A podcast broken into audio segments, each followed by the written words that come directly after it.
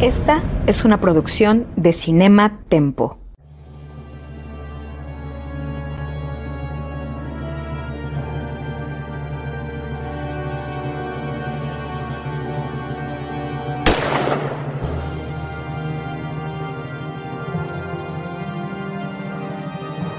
Desde 1962, solo un nombre ha definido la acción, la adrenalina y el espionaje en el cine. Esto es James Bond, una misión a la vez. Acompaña a Carlos Gómez Iniesta, Iván Morales y Charlie del Río en esta nueva y emocionante aventura en Cinema, Tempo y en Cine Premier. Comenzamos. Yo soy Charlie del Río, me da muchísimo gusto saludarle. Saludo a Carlos Gómez Iniesta, querido Tocayo, ¿cómo te encuentras? Eso, eso, Tocayo. Muy bien, Tocayo. Este, muy contento de que sea jueves y de que podamos sacar eh, al mejor espía que tenemos dentro de nosotros. Estupendo. Soy yo raro eso, pero bueno. Soy, soy muy extraño. No, vamos a tratar de no darle ningún tipo de lectura psicológica ni sociológica. Ivanovich Morales, Iván Morales, ¿cómo estás? Hola, hola, muy bien. Eh, emocionado, igual, contento de haber revisitado este el mundo ruso de James Bond. Así es, el universo en ese entonces todavía inclusive soviético, para ser mucho más específico. Ah, Oigan, eh, estoy viendo que en la promoción de este programa se le puso el nombre Desde Rusia con Amor en español. From Russia with Love es la segunda película de la Agente 007, producida por Harry Salzman y Broccoli, eh, protagonizada por Sean Connery, la segunda de película de la historia, estrenada en 1963. Pero ese no fue el título que tuvimos en nuestro país, que es México. La película se estrenó hasta 1965 con el título el regreso. el regreso de la gente 007. sí. Qué, triste que tuvimos que esperar tanto tiempo para verla, Tocayo. Sí, sí, hombre. bueno, para, ahora sí que para nuestros papás y los papás de nuestros papás, sí tuvieron que esperar mucho tiempo para poder ver esta película, que eh, pues viene a levantar el, el, nivel que se había logrado con la primera. De entrada tuvo el doble de, de dinero de producción, lo cual me parece que estuvo muy bien gracias al éxito que tuvo y a la apuesta que terminaron haciendo los productores para seguir con esta historia. ¿no? Entonces, antes de entrar en materia, pues eh, rápidamente mencionar cuál es la trama de la película. Eh, me, causó mucha, eh, un grato, una grata sensación descubrir o redescubrir lo bien que está conectada con la película anterior con eh, Doctor No o el satánico Doctor No, como se llamó en México. Ya hablamos de eso en nuestro episodio pasado, pero sí son varios temas argumentales que utilizan para regresar aquí, para darle pues una mejor continuidad a la historia, lo cual me pareció que estuvo eh, muy bien realizado. Y esa historia trata sobre una aparente espía soviética que eh, va a, ceder, a, pasarse al lado oriental, del lado de los ingleses, dando un arma o un equipo decodificador que se llama Lector. Pero, y James Bond es enviado a Estambul para eh, conocerla y traerla a ella y al dispositivo a Londres, o traerla, ¿eh? como si estuviéramos en Londres, allí para llevarla a Londres. Lo que no sabe James Bond es que todo esto fue planeado por el mismísimo Ernst Stavro Blofeld, el líder criminal de la organización Spectre. O sea que eh, está siendo manipulado el servicio de inteligencia británico y esto lo irán descubriendo los personajes a lo largo de la historia. De eso es de lo que se trata básicamente la historia. Tocayo, ¿qué te pareció?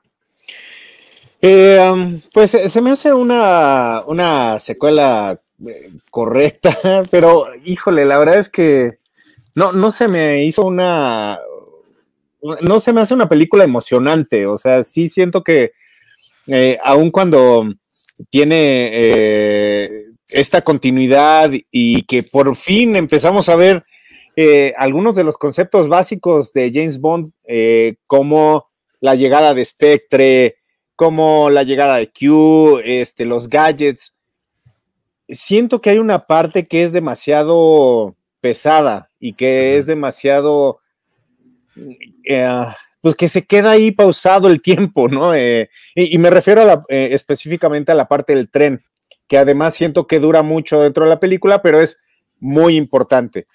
Ahora, dicho lo anterior, lo que sí me emociona es justamente lo que dije, ¿no? Empiezan a aparecer cosas y personajes que, van a definir la historia de James Bond, los antagonistas, eh, las asociaciones, pues todo eso que, pues es, la, hace como una película esencial de, bueno, los, los créditos, la misión, la primera misión, que es lo que mucho comentabas la, vez pasada, Tocayo.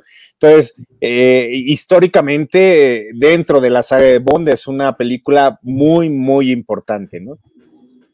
Ivanovich. A mí lo que, lo que me llamó la, la, atención y va muy de la mano de lo que está diciendo Charlie es que tiene muchísima trama, eh, tiene mucha trama muy compleja, muy rebuscada y realmente bien poquita acción. Toda la acción, de hecho, se siente metida a fuerza, como que la pudieron haber hecho sin acción. Y alguien en algún momento dijo, oye, pero no hay ni un balazo. Ah, sí, cierto. Y se regresaron a filmar como donde pudieron meterle. Pero realmente es una película de espías, así tal cual, sin, sin grandes explosiones. No sé si el libro, si, o sea, si esté muy basada en, en, en la novela, y cuando la escribió Ian Fleming no estaba pensando en el espectáculo. No, versión cinematográfica. Sí, efectivamente. Eh, mira, eh, parece que es de las que están más apegadas al libro. Todas han sido las que fueron adaptadas de las novelas de Ian Fleming. Fueron, lo hicieron con muchísima libertad.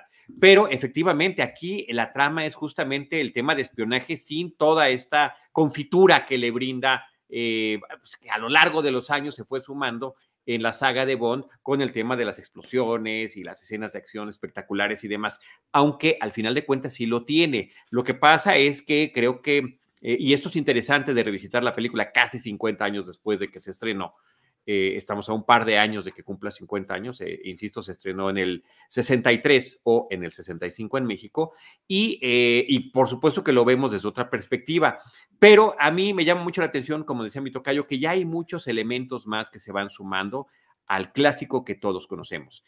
por una parte, tenemos la primera, y también lo decías tú, Ivanovich, tenemos la primera secuencia previa a los créditos, donde no es eh, exactamente una mini aventura de James Bond como lo serán casi todas las demás, sino que eh, aparentemente el agente 007 es derrotado y resulta que era parte de un entrenamiento del asesino de Spectre jugando contra un individuo disfrazado como James Bond. ¿Por qué quiere Spectre en especial atacar a James Bond? Están buscando venganza por el asesinato del Doctor No, de la película pasada. Ahí es la primera conexión que me parece muy padre. Después viene la secuencia de créditos, ya con la melodía, pero no la canción, del tema From Russia with Love, de Rusia con Amor, eh, que creo que hubiera quedado mejor si lo hubieran puesto ahí. Ya se darían cuenta hasta películas posteriores lo importante que es, que es eso. Pero tenemos nuevamente estos, esta secuencia de créditos con una figura femenina que vemos que se está moviendo de manera muy sensual y las letras proyectadas sobre su cuerpo, sobre el vientre, sobre las manos, los brazos, las piernas, y, las, pareciera que también están bailando eh, las letras, ¿no? Eh, es interesante, no, me, no me termina de encantar, las, las próximas serían como más sofisticadas, pero ahí está, continúa la génesis de la idea de, de, cómo se van a realizar este tipo de escenas y está muy bien conectada porque a mitad, a la mitad de la película dices, ah, claro, era la bailarina gitana eh, la que está siendo aquí representada. Eh, luego, por otra parte, vemos por primera vez al, al, agente Boothroyd, que en este solamente se ve su nombre en los créditos, no se, no se escucha su nombre, y cuando lo presentan, dicen que venga el individuo de la sección Q, de la sección Q. Y entra Desmond Llewellyn, que se quedaría con el papel básicamente hasta su muerte. Eh, a lo largo de todo el resto de, actores que siguieron interpretando al personaje de James Bond.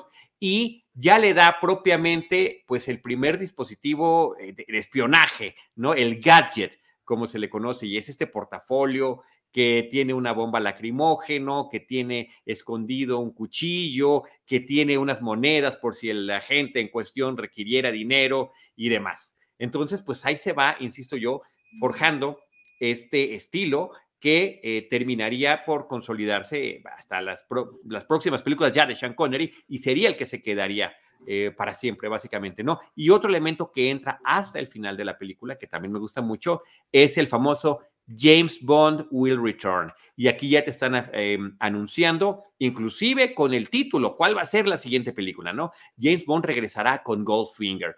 Ya en las películas posteriores a veces se anunciará cuál sigue o a veces simplemente dice James Bond will return.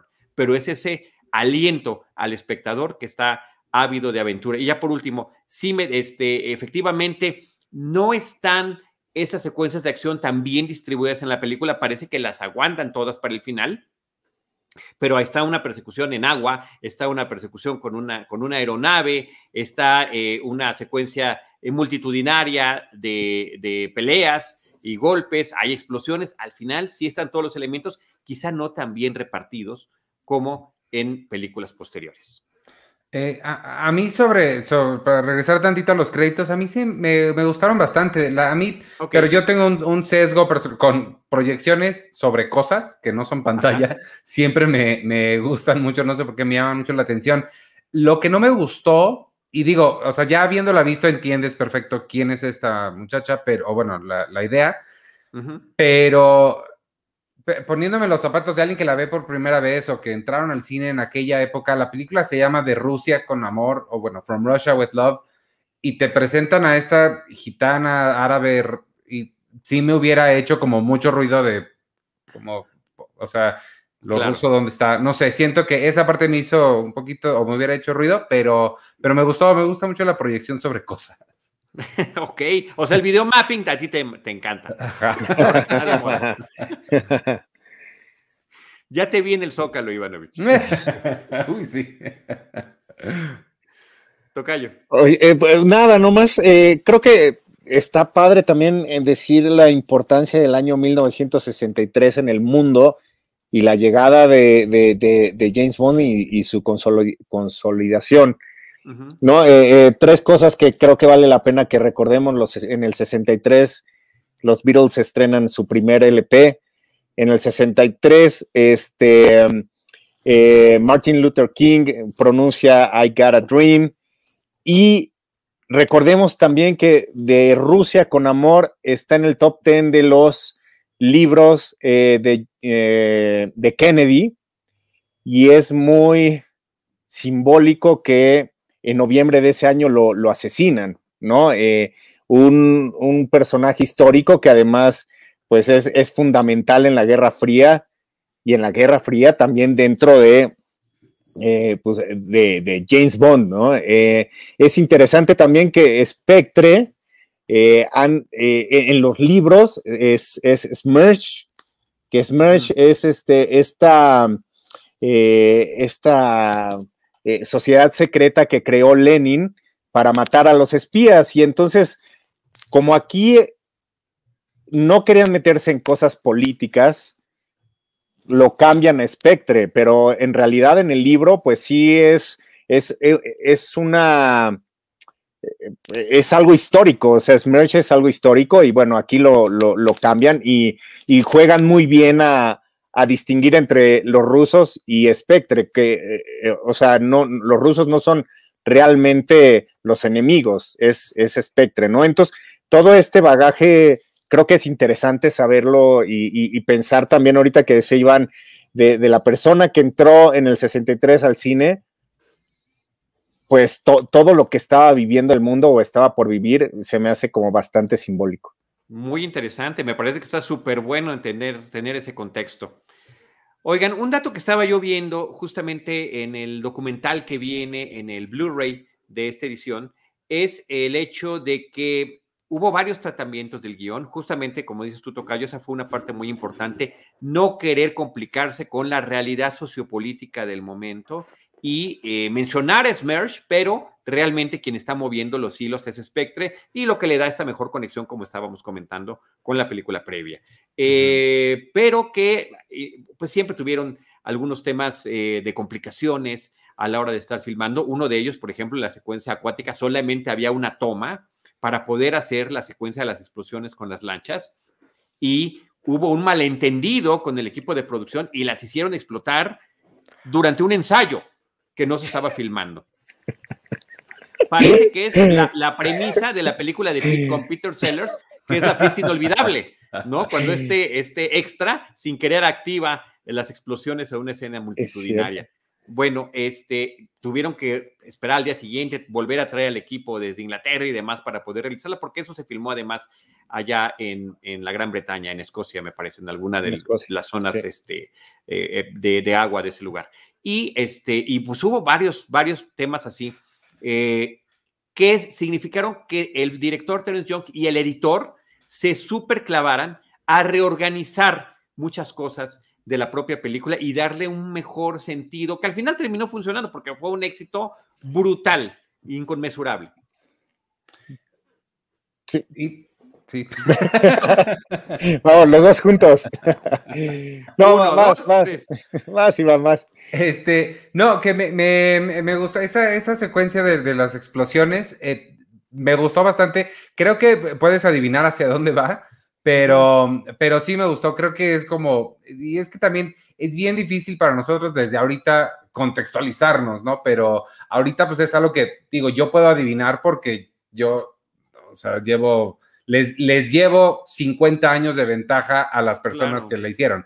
¿no? Han habido 50 años de historia cin- de- cinematográfica después de que se hizo esto, eh, eh, pero aún así creo que se me hace muy impresionante, debe haber impresionado mucho en, en- en aquella época. Estos stunts que además tienen el valor agregado de que eran explosiones reales y se ve la filita, se ve que están muy puestas, mucha seguridad, pero no sé, o sea, hay algo que se siente que ya ahorita la explosión más grande de Rápidos y Furiosos no tiene, y es que todo está hecho por computadora y demás, y ah, tiene una cualidad artesanal esto que, que es muy atractiva. Y que es algo que- como hemos platicado, se, ha- se siguió y se ha seguido utilizando en las películas posteriores de James Bond hasta las contemporáneas, Tocayo. No, no, no, es que ahorita que decía Iván eh, sobre las explosiones, pues me, me, me remitía a la explosión de este, eh, ah, ah, de- es Spectre, ¿no? Eh, la, la explosión más grande de, Sí. de la historia del cine. Y sí, y, y- pero sí, de, de alguna manera, pues sí, hasta eso, hasta el estilo de cómo explotan las cosas cambian, ¿no? Eh, y sí, ahorita que lo dice Iván, pues sí, cierto, está en filita, se ve que, pues que, que es aquí, aquí no pases, aquí sí pasas, Este, porque esto es lo que vamos a explotar, ¿no? Entonces, y sí, y, y bueno, estamos hablando del 63, obviamente, y tienes razón, Iván, o sea, el término blockbuster ni siquiera estaba acuñado, ¿no? Este, o blockbuster como, como en, en sentido de película. Entonces, pues sí, eh, eh, entonces para ese tiempo eh, eran cosas enormes, enormes, este, que, que sí eran un espectáculo, pero que, híjole, no, yo, yo no sé qué tanto tiempo tuvieron que aguantar las personas, o sea, como una hora de, de- de intrigas y todo eso para llegar a, a este final, porque incluso se siente que, que tiene dos o tres finales, ¿no? Como de, ah, ya rescatamos a la chava, ah, pero no, todavía nos siguen, ah, pero todavía podemos este, eh, seguir juntos, como que, ah, ah, ah. Pero, y, y entonces creo que ahí es donde se siente esta, esta parte de meterlo a fuerza, como, como decía, ¿no? Este, pero bueno, eh, yo creo que era parte lo- del, hacerlo espectacular.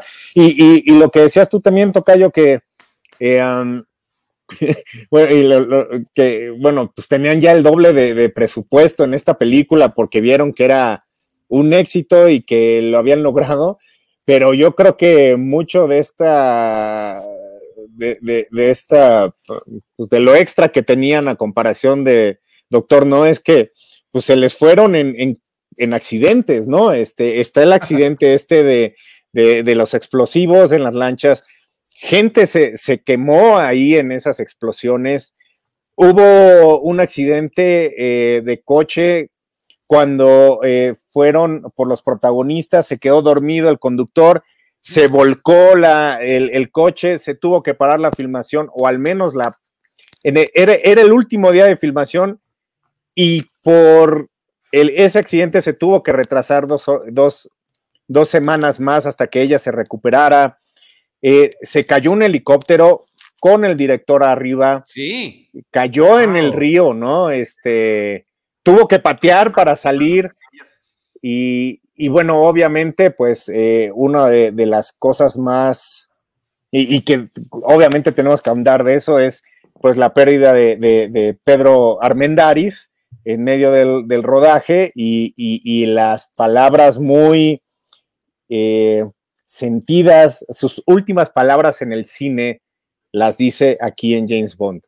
Así es, así es. No, bueno, eh, toda esa, esa parte, eh, ahorita le entramos a lo de Pedro Armendáriz, nada más para seguir con la imagen que estamos viendo y lo que estábamos platicando, el tema del helicóptero, con el director Terence Young a bordo, justamente el que había dirigido Doctor No, y que eh, fue rescatado y la leyenda, ¿no? Y los makings y los testimonios narran que media hora después del accidente, él siguió filmando la película, ¿no? Que se puso las pilas y dijo, esto va porque va, y eso es una forma también de inspirar al crew, ¿no? El tema de esta persecución justamente con el helicóptero es muy curiosa porque estaban tratando de hacer una especie de eh, homenaje o robo a una secuencia de Alfred Hitchcock de la película North by Northwest, que en México se llama Intriga Internacional, y que inclusive en el póster estamos viendo cómo un aeroplano está persiguiendo al personaje protagónico y que era eh, absolutamente, eh, digamos, simbólico, sigue siendo una de las escenas eh, muy emblemáticas de la película, cómo este avión va persiguiendo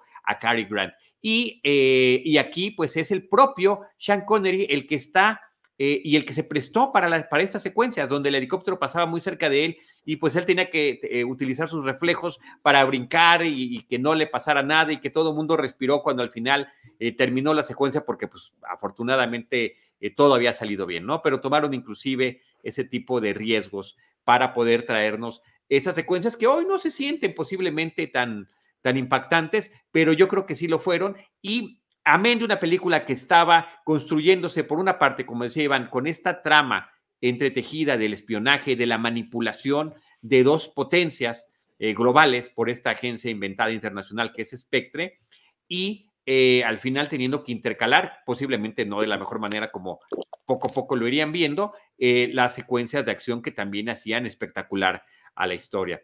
Y el tema de Pedro Armendáriz, hablando del casting de la película, creo que es importantísimo por, por muchísimos aspectos. Eh, lo interesante, primero que nada, es que es el director John Ford, el que recomienda a Pedro Armendáriz para el papel. Ya había trabajado John Ford con Pedro Armendáriz en tres películas, ni más ni menos, y dijo, pues este es el hombre, él puede eh, eh, este, personificar a este aliado de James Bond, este agente que está estacionado por allá en, en un país remoto y que también serviría de modelo para futuros personajes similares. Es inclusive muy parecido al amigo italiano de, Daniel Craig en las películas que le corresponden a él, que aparece en dos de ellas. Es muy de su estilo.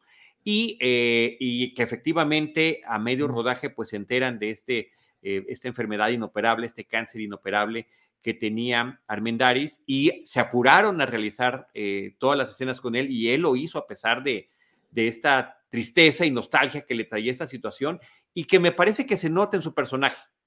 Eh, me parece que, se refleja, ¿no? Este sentir y, y, justamente sus últimas palabras, cuando, que como tú le decías, Tocayo, las voy a parafrasear porque no las tengo tal cual, o no sé si las tengas por ahí tú a la mano, pero está hablando con otra gente y le dice, ¿cuánto tiempo tenemos juntos? Te voy a platicar de la vida que he tenido, ¿no? Entonces es efectivamente eh, extraordinariamente simbólico y la trascendencia de una estrella, porque lo fue en todo sentido en la filmografía de nuestro país, en México, en la historia del cine mexicano, y que eh, también haya trascendido en películas internacionales y que tenga este que es uno de los grandes personajes inolvidables de toda la saga de James Bond. Sí, eh, bueno, me, llaman la atención muchas cosas, Tocayo, el, el personaje Ali Kerim Bey, que es, un turco, eh, y, me llama mucho la atención que yo me acuerdo cuando te fuiste justamente a la filmación a Turquía, que te pregunté cómo era la gente y todo, y me dijiste que era una sociedad muy parecida a la mexicana, ¿no? Entonces, de repente, que, incluso la gente, ¿no? La gente, el, tráfico y eso. Entonces, pues no sé, como que lo extrapolé a esto y dije, vaya, eh, ¿qué, razón tenía mi tocayo, ¿no? Y, bueno, pues 50 años antes ya habían podido identificar eso. Eh, y, bueno, pues tenemos, como tú dices, a uno de los grandes representantes del cine mexicano eh, y, además una, una, familia dedicada al cine eh, y, creo que también es bueno contar un poco que, pues lamentablemente sí, él, no pudo continuar con, con, el rodaje, aunque se apuraron, hicieron casi todas sus escenas en dos semanas, cambiaron el calendario y todo.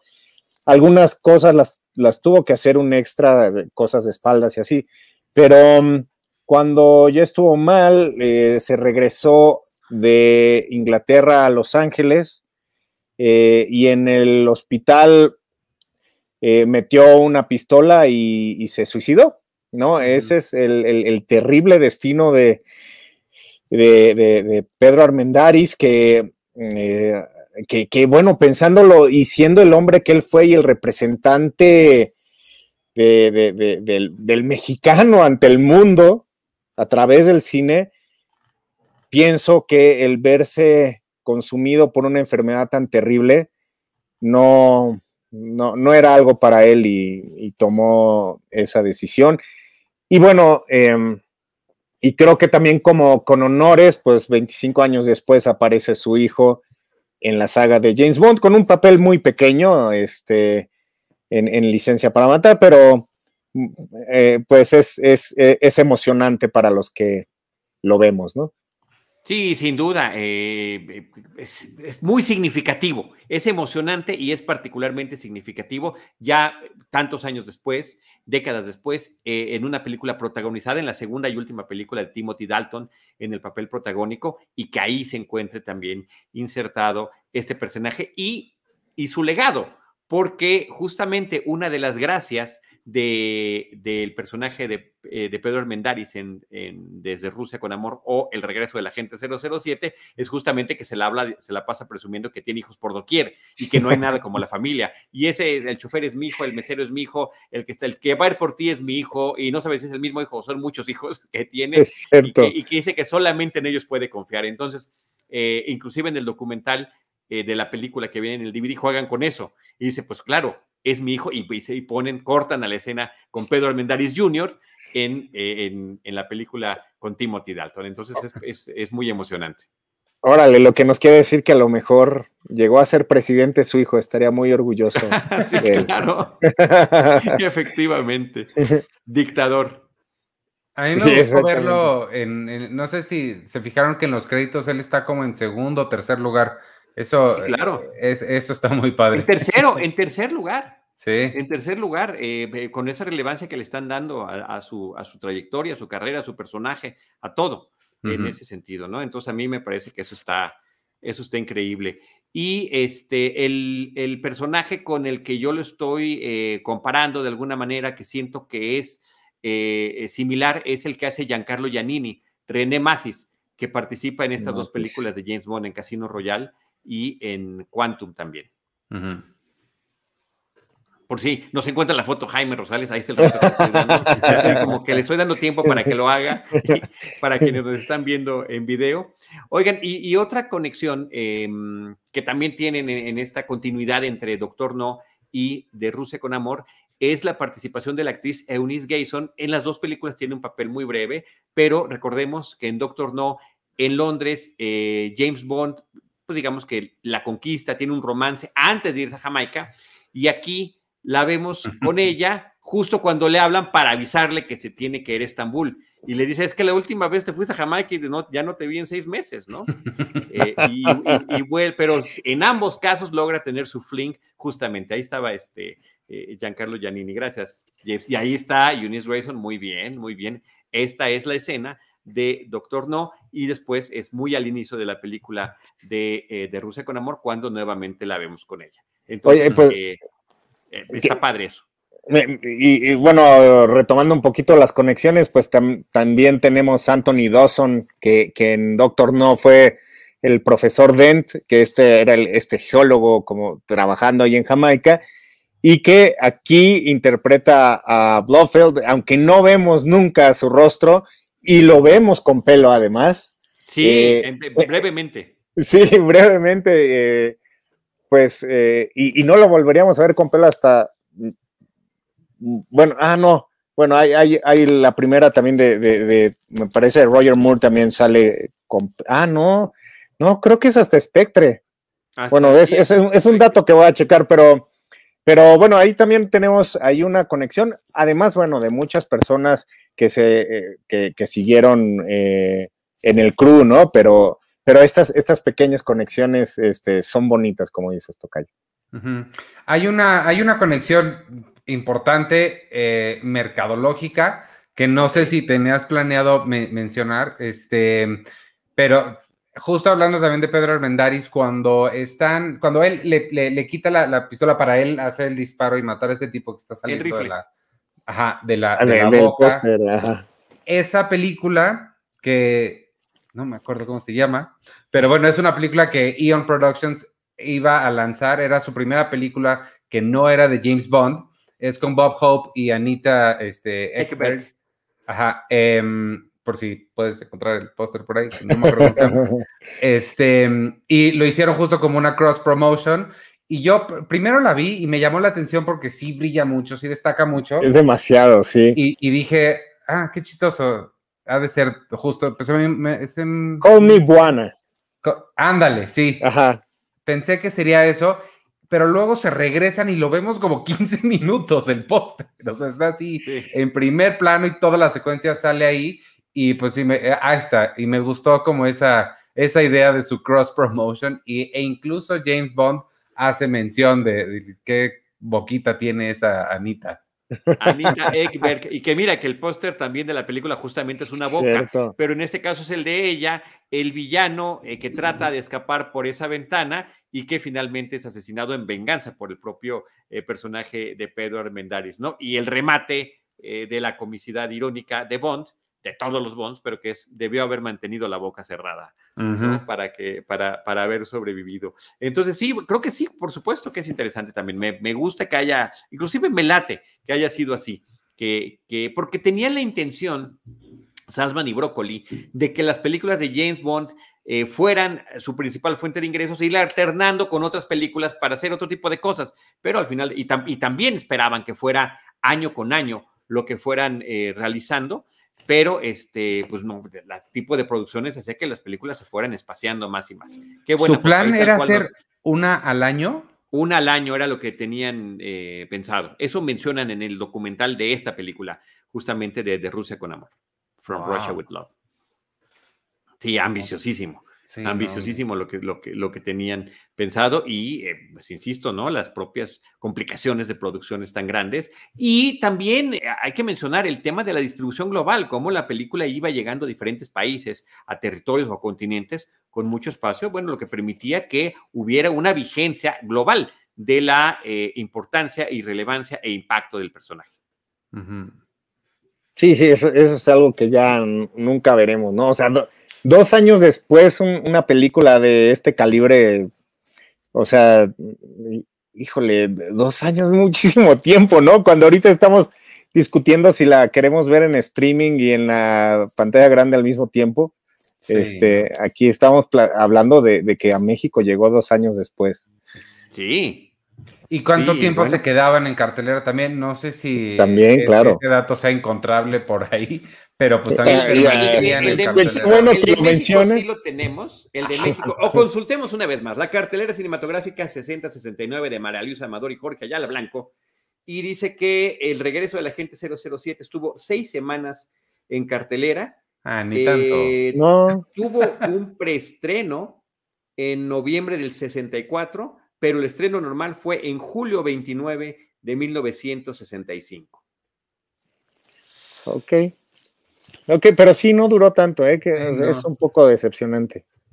Sí, pero también recordemos que muchas películas se reestrenaban y esto permitía que diferentes, eh, inclusive generaciones, las fueran viendo posteriormente.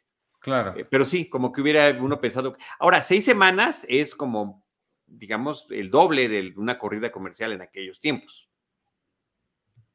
Sí, es, es un mes y medio, ¿no? O sea, Mes y medio. Te veo muy decepcionado. Tocayo. sí, sí, o sea, es Sí. que no sé, como que me esperaba así de... eh, eh, 14. Ajá, exacto. 14 semanas de éxito rotundo, ¿no? Cosas así, pero... Sobre todo por Pedro Armendáriz, como que... sí, Claro, claro. Sí, por Sí, supuesto. cierto. Sí, cierto. ¿Quién sabe si lo habrán usado en la mercadotecnia de aquí? No, no, o sea, Sí, no. No, debe ser que sí, ¿no? Sin duda alguna. Y además el- la curiosidad por ver su última participación. Claro, claro, claro, claro.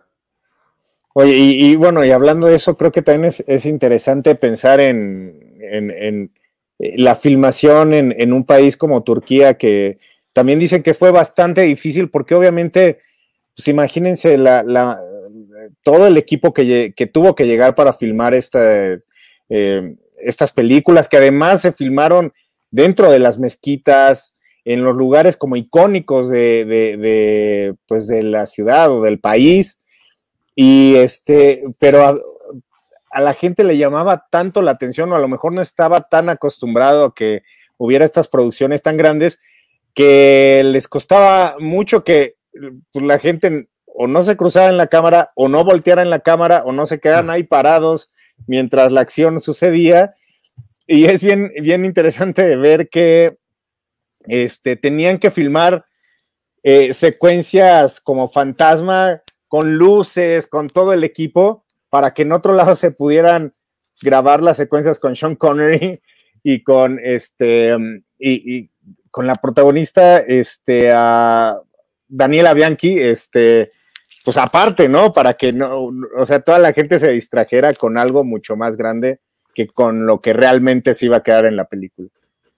O sea, Eso es el bueno. mismo plan de, de- del personaje de Pedro Armendáriz para sacar. ¿Te acuerdas que hay un momento en el que dijo que se fue un convoy por otro lado para que. Órale, claro. El Sí, operativo cierto. distracción, el operativo de la distracción. Y, y no solo eso, no estos crews que no estaban filmando realmente tocayo, sino inclusive hasta gritos en la calle, algo está pasando como para quitar la atención de la gente. Y ahí sí puedo dar fe, insisto, sobre esa, eh, esa misión a la que me tocó asistir en el 2012, en la filmación de Skyfall, el inicio, que es justamente la aventura previa en Estambul, que es una ciudad espectacular, increíble, exótica, eh, pero llena de multitudes por todas partes. Eh, insisto, con un, grupo étnico que en apariencia es muy similar a nosotros. Yo inclusive, además de lo que dije al tocayo, no nada más se parecen a los mexicanos, temo perder mi pasaporte y que no me dejen salir.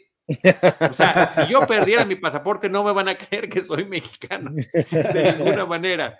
Entonces, este, eh, y aquí tenían que acordonar áreas muy grandes eh, y aún así estaba la multitud afuera viendo la filmación, muy similar, eh, Ivanovich y Tocayo, a lo que pasó aquí en la Ciudad de México, que lo platicábamos en los episodios cuando platicábamos de las cintas de Daniel Craig, de lo que se filmó aquí en nuestra Ciudad de México, ¿no? De que hay este acordonamiento y bueno, ahí está la multitud.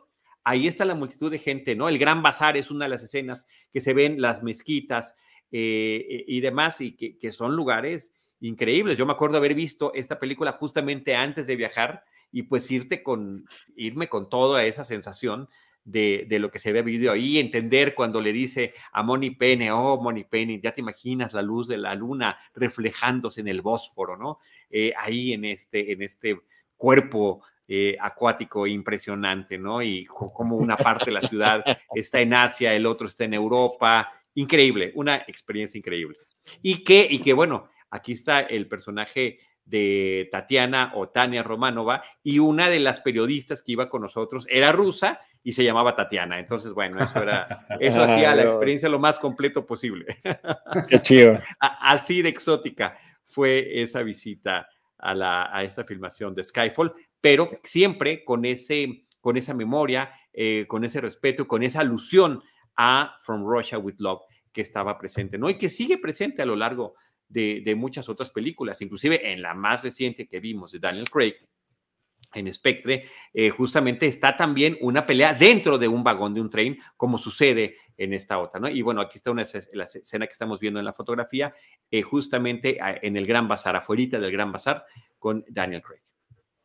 Oigan, y, hablemos de, del enemigo o de los enemigos de, de esta película que creo que, híjole, para mí son olvidables, la verdad, o sea, no, no, o sea, obviamente tenemos al, al principal, pero al principal enemigo de Bond me refiero, pero eh, Morseny, que es este personaje con una cicatriz en la cara, la verdad es que olvidable, eh, uh -huh. gris, siento, eh, que, que, por muy importante y malote que sea, este, siento que su arco dramático es malo, su muerte es mala, este, mm, no, no, no siento que sea algo importante dentro de la saga, aunque este, sí, eh, eh, Rosa Klebb, eh, ella creo que sí es, es interesante. Sí, bueno, y me parece que Grant también, el, el que interpreta a Robert Shaw, que es este hombre impasible, rudo, fuerte, grandote, eh, que termina poniéndose al tú por tú. Es como, el drago de esa época, ¿no? Es que efectivamente, hasta, con el pelo, total y absoluto, excelente comparación, Tocayo, es una gran analogía. O Drago es como el Grant.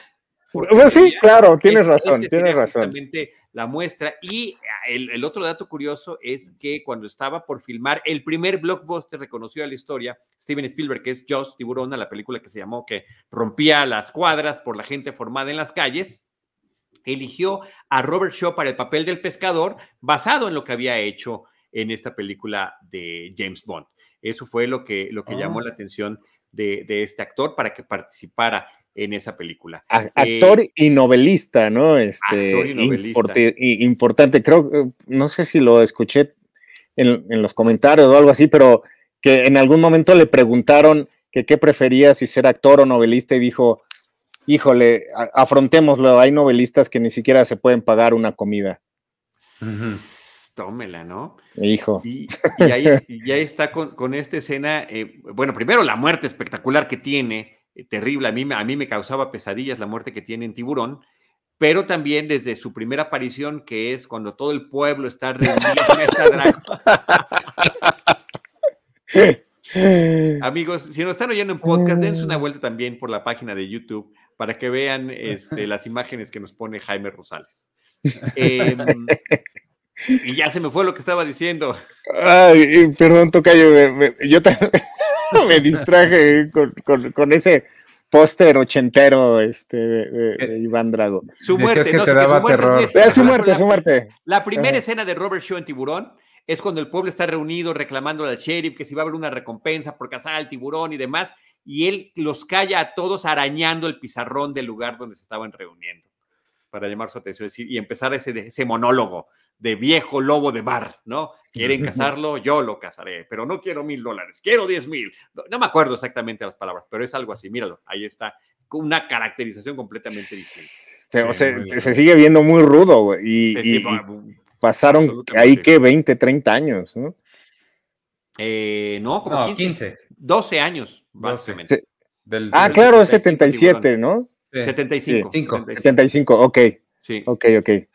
Sí, pero los años son eh, crueles también. Dinos a nosotros, Caracterización mata carita. pero, y, bueno, de, los enemigos que. Oye, espérame, ah, ah. Rosa Klebb, ah. creo que está interesante tener este personaje femenino rudo, eh, violento, eh, sin alma, claro. A mí me. totalmente parodiable, ¿no? Eso. A mí lo que más me gustó de eso es que de ahí nos dio un montón de material para Austin Powers y su número dos. Para Totalmente. y Frau Totalmente. Rosa Cleves, Frau Farbísima, sin duda alguna. Eh, que es uno de mis personajes favoritos, y que eh, en estas parodias que hacía Mike Myers, inclusive desde antes de llegar a Austin Powers, desde las películas de, de, de esos personajes de Saturday Night Live, eh, ya estaba jugando con eso en Wayne's World hay una escena, bueno, aquí está la escena de la, que, también es como muy gratuita, cuando Rosa Klebb llega a la isla Spectre, donde dicen, ¿dónde está el, hombre? Ah, lo vamos a llamar. No, ¿dónde está? Está en el lago, vamos al lago. Pero tenemos que pasar por el área de entrenamiento, pasemos por ahí. Y entonces pasan por un área donde la gente está disparando, lanzando fuego, aventando cuchillos. Híjole, sí, sí. Eh, eso también es como, ¿y, de, ¿y dónde está el policía? O sea, es... No, es de Wayne's World. Hay un momento en la película donde, ¿por dónde es? se eh, abren una puerta y está lleno de gente entrenando así y se voltea a la cámara y dice, siempre quise abrir una puerta y encontrar algo así. es que, es que sí, sí es parodiable, como bien dicen. Y, viste, creo que también eh, en, uno de, los behind o algo así, eh, dicen que era, eran pues unos cuantos metros, este, pues eh, todo ese entrenamiento, entonces lo que decidieron hacer es primero que pasaran por ahí y luego que se viera desde atrás que apenas iban llegando y complementando las dos este, escenas, se veía que era una escuela grandísima con un, chorro de gente, pero en realidad estaban en, pues no sé, han de haber sido ocho metros de, pues de, no sé, esta, este, instalaciones de entrenamiento, ¿no? Sí, es la clásica. Y además eran los mismos, seguramente. Pues sí, sí, sí, exactamente. Oye, pero sí, no, ella, ella, eh, Lotte Lenia, este, que era una actriz bastante reconocida en Alemania, en, los cabarets, y, además muy guapa. O sea, aquí la verdad es que no, obviamente el personaje no está hecho para, para explotar eso. Venía de una nominación al Oscar, este, de, una adaptación de una película de Tennessee Williams, y, fue rara la, que, entrara esta película. No es tan vieja como se ve eh, aquí, pero eh, creo que ella sí logró eh, traspasar esta barrera de, inmortalidad, ¿no? Este, y, y, como bien lo dice Iván, pues en Austin Powers está totalmente basado en ella y en sus zapatos con cuchillo venenoso. Exacto, que mataban en 12 segundos. sí, y además mata a sus cuates, es lo peor. Sí, me encanta ese, el, comentario que hace es, tenemos que eh, conseguir un veneno que mate más rápido. es cierto, es cierto. Y la escena cuando Sean Connery le está conteniendo a Rosa Klebb contra una pared con una silla y que nada más estamos viendo sus pataditas. sí, qué lindo, sí, sí, sí. Pero sí, hay, cosas así eh, muy... hay diálogos como que se me quedan grabados y son muy bonitos, ¿no? Este, también esta parte cuando le está diciendo, oiga, ¿su reloj está bien? Claro, es ruso, pero está bien o sea, y bueno, es, una distracción para, para, que todo explote, ¿no? Pero e, e, esos momentos son, son padres. Sí, que son los que van definiendo al personaje, ese tipo de, comentarios y, insisto, las ironías. Gracias, James. No manches, qué maravilla. La comparación entre Rosa Klebb y Frau Farvísima de las películas de Austin Powers, uno de los de los eh, aliados del el Doctor Evil. Y, justamente ahí sale esto de estar nombrando con números a sus secuaces inmediatos, ¿no? Eh, number two, number three, number four. Claro, ahí empieza. y el famoso tema de los botoncitos para, ya sabes, si apretan ese botoncito es que van a eliminar a alguien, ¿no? Aquí venía el asesino a buscarte, pero en otros pues ya se abrirán las puertas o eh, caerán al foso o algún eh, tipo de situación extraordinaria. ¿Ella es número tres? Ella es número tres. ¿Y quién es dos? El, el este. El ajedrecista. Morsensi. Ah, el, ah, el, ajedrecista. Eh, vaya, vaya rostro que tiene, ¿no? Es, es eso sí. Es, es, de destacar. Está muy, muy padre, es muy cinematográfico.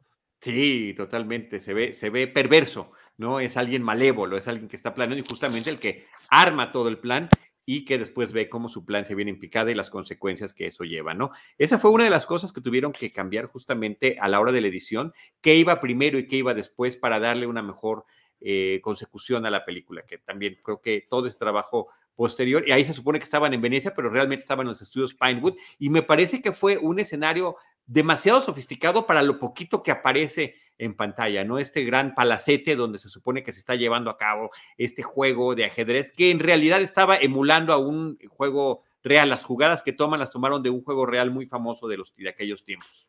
Eh, tiene, tiene cara de Buster Keaton, ¿no? Eh, creo que eso era lo que me... Entre Buster Keaton y Peter Lorre, ¿no? Eh, totalmente, claro. Está claro, como en ese espectro. En ese espectro, ¿eh? En ese espectro. Qué chido. y, sí, sí, sí, perdón. No, sigue con eso porque yo iba a hablar de cambiar de tema. Yo también, entonces te ah. toca. este, pues, ¿qué les pareció una vez en Hollywood? Era un chiste porque dije voy a cambiar de tema, entonces. Pues, claro, cambiaste dramáticamente de tema. Sí, tengo que explicarles mis chistes. No, este, creo que algo que sí tenemos que, mencionar, y creo que es algo que se va a mencionar en todas, es el, el increíble trabajo de restauración que tienen estas películas eh, lo mencioné en la pasada y, de verdad en esta no puedo eh, no mencionarlo porque se ve impecable la, la, copia, incluso en Blu-ray, no están, están remasterizadas en 4K, pero obviamente los Blu-rays no dan para tanto, pero aún así se ve, o sea, sí hay secuencias, no todas, pero sí hay secuencias que parece que fueron hechas ayer con gente caracterizada con de los 60. Y este, el, el, la primera secuencia que digo, sabemos que es una máscara y se tiene que ver falsa, pero la forma en la que se ve falso, el maquillaje que trae Sean Connery es de verdad, es muy, muy impresionante el, el cuidado y detalle que le pusieron a la, a la restauración y, transfer de, de, estas copias de, en los Y algo interesante es también que venga con un audio eh, digital DTS que tú puedes escuchar, que fue remasterizado, o el mono original. Claro. Que también me parece que, que está interesante escuchar tal cual eh, mm. lo, tuvo el público en aquella ocasión. O sea, el que tengas esa opción, a mí, y es más, yo de hecho me lo eché con el mono para ver qué tal estaba. Y la verdad, así me eché las dos, ¿eh, doctor? ¿no? El mío no tiene mono. En ambas, no, sí, no, en el Blu-ray no viene Tocayo. Pues, no, en, la colección esta no, o sea, vienen todos los, los idiomas habidos y por haber, pero no, no vi que hubiera mono, Lo voy a buscar. Oye, ahorita que, que dijo Ivanovich, de lo que tenemos que hablar es de, dije, oh, ya va a sacar el tema del machismo tremendo que se nota en la película. No, bueno, eso creo que sí es una cosa. sí, es un poco incómodo en algunos momentos, ¿no? Sobre todo cuando, le traen a las dos muchachas gitanas y dije, ay, ay, ay. Sí.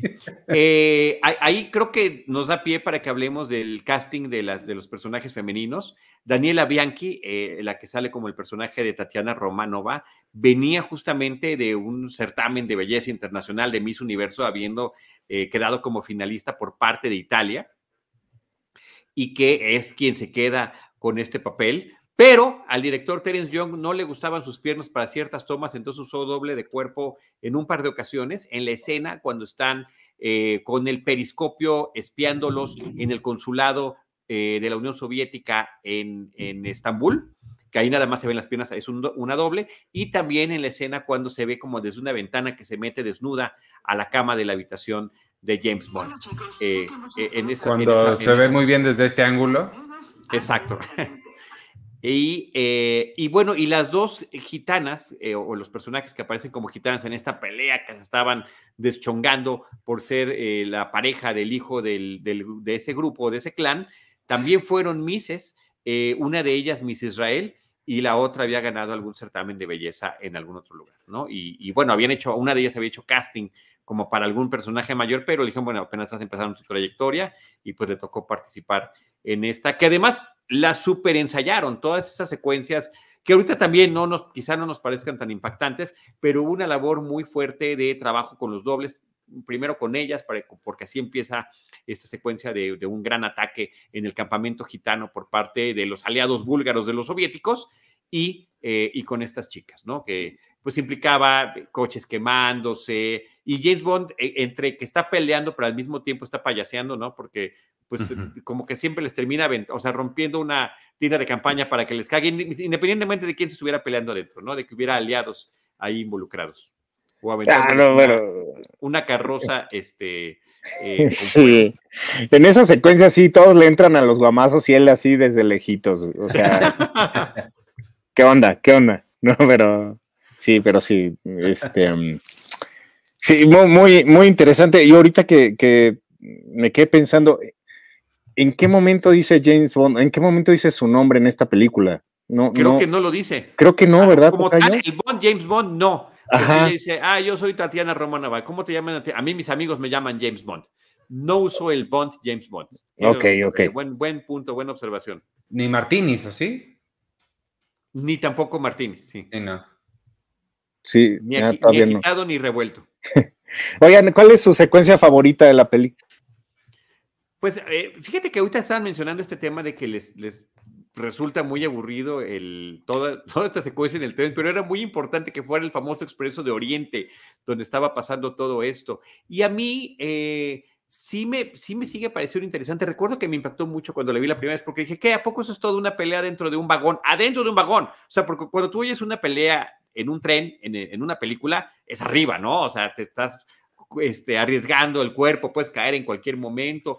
Y aquí eh, hicieron una recreación muy especial en los estudios Pinewood, muy, muy fiel, muy fidedigna a un vagón verdadero de este, de este expreso, pero que era igualmente reducida y que tuvieron que utilizar muchos trucos de, edición para que pareciera, para que estuviera impactante la secuencia. Y prácticamente ellos dos le hicieron todo. Eh, solamente hay un momentito donde hay un par de dobles, pero en general eran ellos dos quienes estaban dando.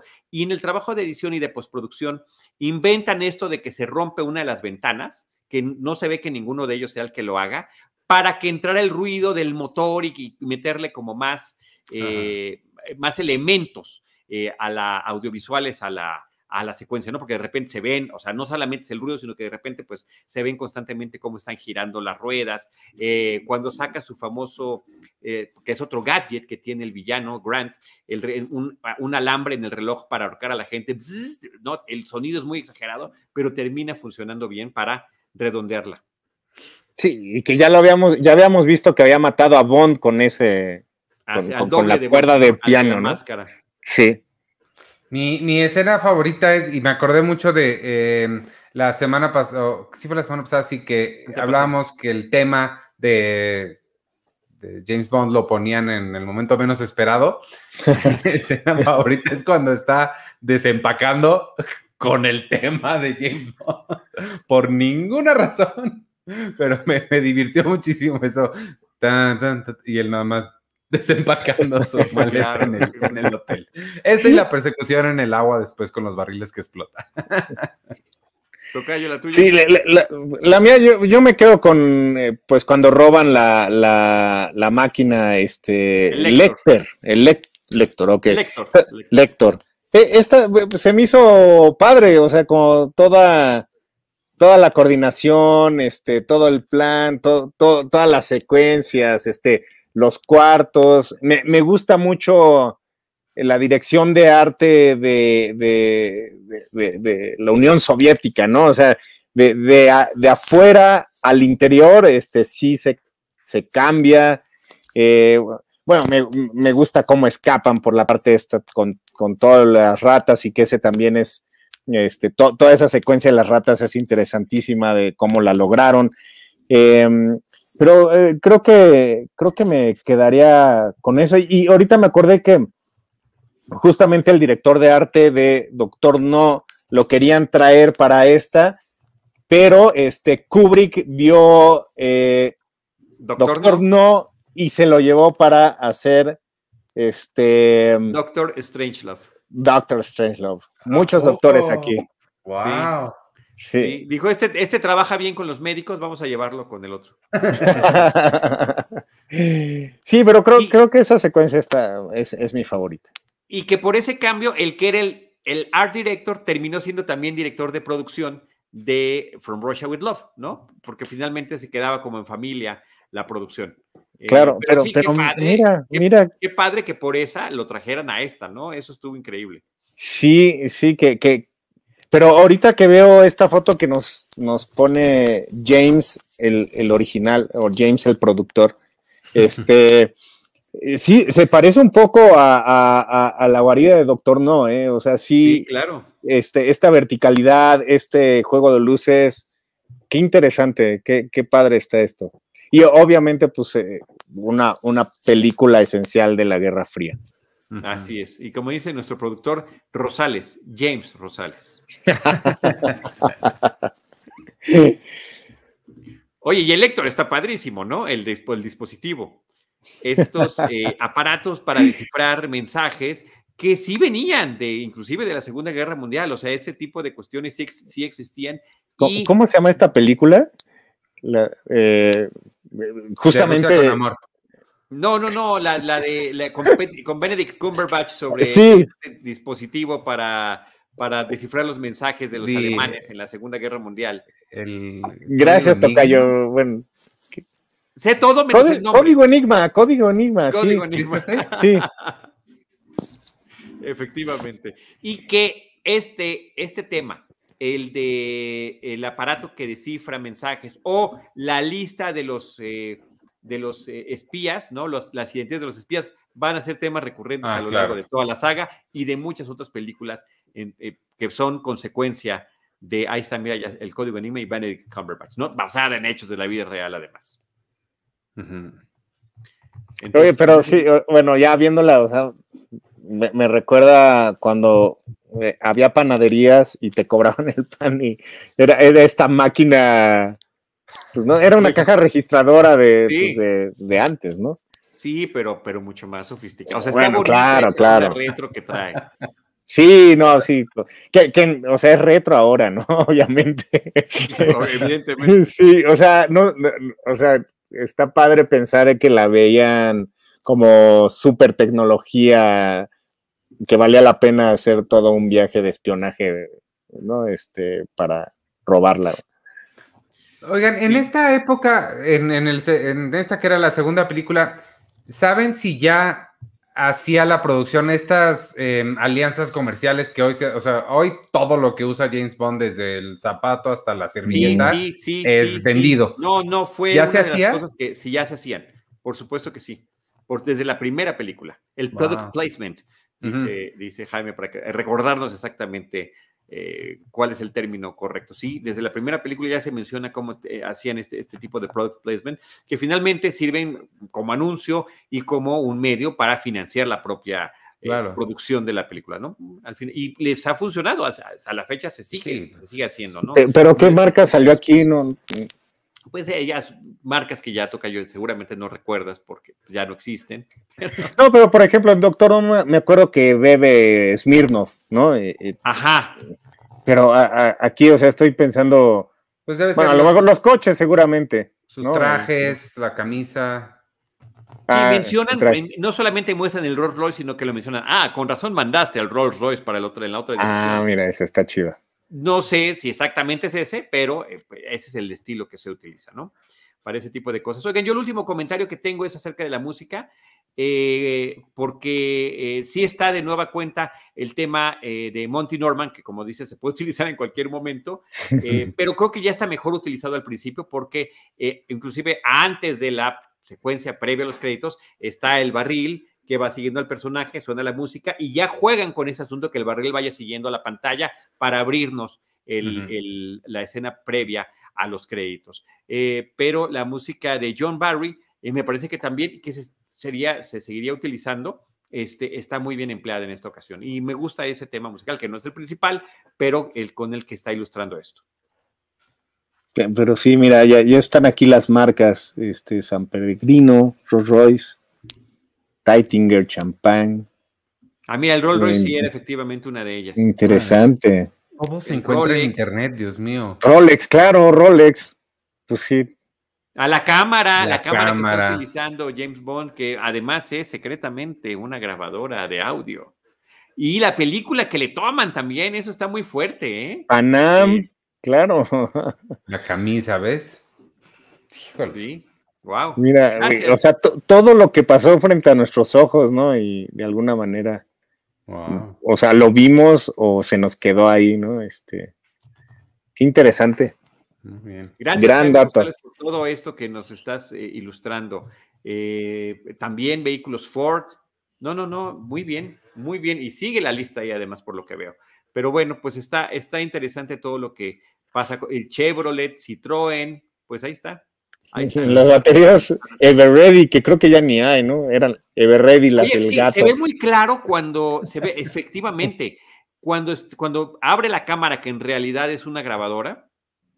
Es No sé cómo cierto. pueden inventar algo así. Ojalá que algún día inventen una cámara que también grabe, pero bueno. Ojalá, este, ojalá. Se ve la pila, ahí se ve la pila, se ve el carrete, pero está viendo la Wow. pila que, que es de estas cuadraditas, que yo le digo las, las de 9 voltios, que son las pilas cuadradas. Las que si ponías la cuadradas. lengua te daba toques, güey. Qué chido. Esa.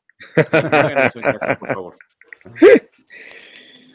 ¿Algún comentario final, Ivanovich? Este, no, pues eh, eh, muy disfrutable esta película. Creo que es, es notable lo, lo- lo que les decía, el- la complejidad del- de la trama, del plot, sí está, es densa. Este, eh, creo que comparable con, con películas de espías, digo, obviamente, este, Tinker Tailor Soldier Spy ya es mucho más Pensé en sofisticado. eso, güey, cierto. Pero es la misma, o sea, tienes que ponerle atención. No es una película para desconectarte porque, digo, a menos que no te interese entenderle. Este, eso se me hace notable y, pues nada, me, gustó. Felicidades. Y, la manipulación de Spectre, la manipulación de Blofeld. Oye, que Blofeld aparece como un signo de interrogación ah, en los créditos. No se menciona su nombre, solamente se ven los créditos, pues dice Blofeld y un signo de interrogación. Y que bueno, pues será un personaje que seguirá apareciendo. Está por primera vez el tema del gato que está acariciando y demás. Este, el tema musical eh, que fue creado para la película es, fue compuesto por Lionel Bart. Él hizo, entre otras cosas, el musical de Oliver. La canción la canta Matt Monroe y la, la, canción se utiliza básicamente tres veces. La versión instrumental durante la secuencia de créditos inicial. Después se escucha como que alguien le está oyendo en un radio, en una barquita, en una lanchita que va pasando cuando está eh, eh, romanceando Bond antes de salir de Inglaterra. Y cuando acaba la película ya se escucha la canción tal cual cantada. Tocayo, tus comentarios finales. Pues eh, una película esencial. Eh, eh, no, no, es raro, no me encanta la película, pero es una de mis favoritas simplemente por la aparición de Spectre, por los elementos, el anillo ahorita que estamos viendo la foto. El anillo con el pulpo. Es, es, es, esencial y obviamente por Pedro Armendáriz. Eh, es, es, más grande que, la pantalla, ¿no? Entonces, eh, por eso sí la pondría en una de mis favoritas, aunque otra vez no es una de las que más me guste. No, no, sé, sé que es paradójico, pero creo que por ser esta película esencial y por tener a Pedro Armendáriz, la pongo en mi top perfectamente contradictorio. Yo en mi imaginario personal la tengo como la número uno de Sean Connery. Eh, pero vamos a ver, después de esta revisión que estamos haciendo juntos, eh, donde cada dos semanas estamos platicando de, cada una de ellas, a lo mejor cambia mi posición después de verla, pero yo como que la sí siento que se consolida en ese, en ese lugar en mi corazoncito. Hay que hacer un ranking. Al final, cuando terminemos, uy, al final, cuando terminemos, tenemos que hacer un episodio especial con The Austin Powers y un ranqueo de todas las películas personal. Perfecto, perfecto. Es un trato. Es un sí, me gusta, me gusta. Ojalá que lo, que lo pruebe también nuestro productor, pero yo estoy completamente a bordo con esa idea. Pues ahí está el regreso de la gente 007, como se llamó originalmente en México, eh, From Russia with Love, segunda película de James Bond con Sean Connery, dirigida por Terence Young, eh, producción de Broccoli y de Salzman en este equipo formidable que hicieron y que eh, cuando unieron esfuerzos para poder traer este personaje. Y ya nos veremos para Goldfinger, como dice, regresaremos con Goldfinger en esto que es James Bond, una misión a la vez. Tocayo Carlos Gómez Iniesta, muchísimas gracias, qué gusto saludarte. Iván Ivanovich Morales, enorme el gusto de vernos en este programa. Igualmente. Igualmente, amigos. Adiós.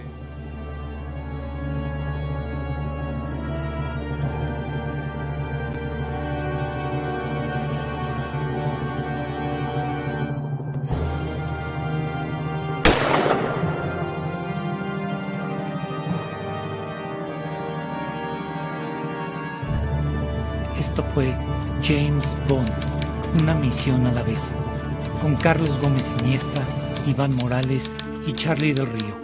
Una emocionante aventura sobre la gente 007 en Cinema Tempo y en Cine Premier.